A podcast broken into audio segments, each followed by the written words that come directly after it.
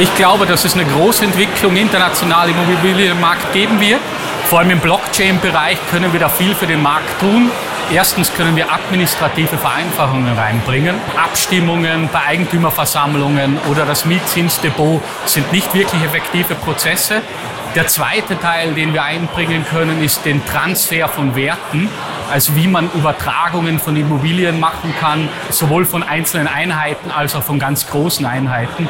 Wir sehen das schon Grundbuchämter in Puerto Rico und anderen Ländern und ich glaube, das wird auch in die Schweiz kommen.